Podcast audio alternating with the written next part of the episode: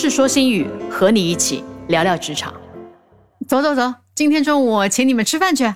干嘛？没事，为什么请我们吃饭啊？你中彩票啦？哈哈，不是啦，我要跳槽了。这次的新工作，工资、抬头都给我涨了，好开心呀！啊，又跳啦？你才上了半年的班，好吧？年轻嘛，干嘛不多跳跳？而且身价不是越跳越高的吗？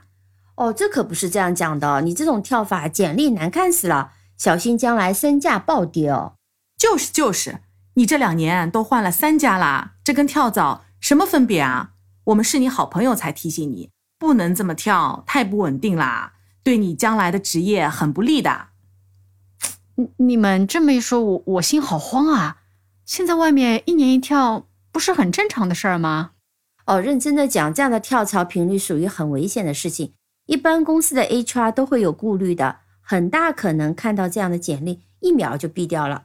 原因很简单，你想想啊，每段都做不到一年，无非几个原因：要么这个人的适应能力太差，适应不了公司和团队；要么没有责任心，遇到不喜欢、不如意，不愿意尝试改变自己，先打退堂鼓；要么就是职业能力不够，达不到公司的期望。只能被动淘汰。那我这种大学毕业两年多，现在第三份工作，算很危险了喽。我觉得吧，不同的行业啊，对于跳槽次数的合理范围鉴定是有些差距的。这跟行业的人才流动率有直接的关系。比如，大家似乎对互联网行业，尤其是程序员的跳槽频率容忍度相对较高。但如果像你这种在相对传统的行业，比如制造业，医疗、消费品这些行业，那么一年一跳，甚至两年一跳，都会被认为是比较频繁的。一般来说，三五年一跳是比较合理的，因为至少干个三年才能够算熟悉自己的职能范围工作，对方啊也更愿意相信你能够承担更重要的工作，那么涨薪也更容易些喽。那我该怎么办？这次谈的新工作都挺好的，不去太可惜了吧？哎，也不用太担心。刚毕业一两年，大家还是比较宽容的，能接受一定程度的高频次的跳槽。因为像你这样对自己的职业方向迷茫的应届毕业生很多的。但是如果你工作了两年以上，还在不断跳槽，那就得亮红灯了。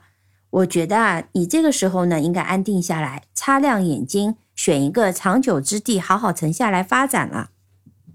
嗯，幸好有你们两位给我踩踩刹车。走走走走走，饭还是要吃的，我请客啦。这期节目里的跳蚤就是指经常跳槽的人，英文里对应的就是 frequent job hopper。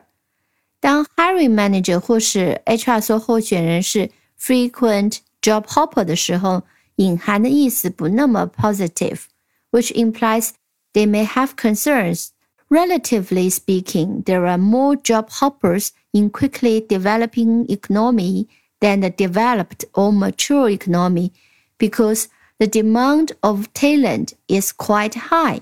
那么相对而言呢，在一些快速发展的经济里面，there are more job hoppers in quickly developing economy，啊，比那些发达的经济、成熟的经济，the developed or mature economy 要更多一些啊，这些跳槽的人更多，因为机会更多。Because the demand for talent is quite high。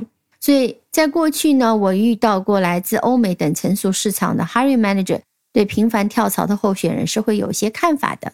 尤其有些候选人毫不讳言说跳槽是为了更好的待遇、更高的工资。现在呢，很多雇主对于频繁跳槽的状况有了更好的容忍度。employers are more tolerant of frequent job hoppers, as usually those people are more likely to be driven by high performance and tend to acquire a wide range of skills.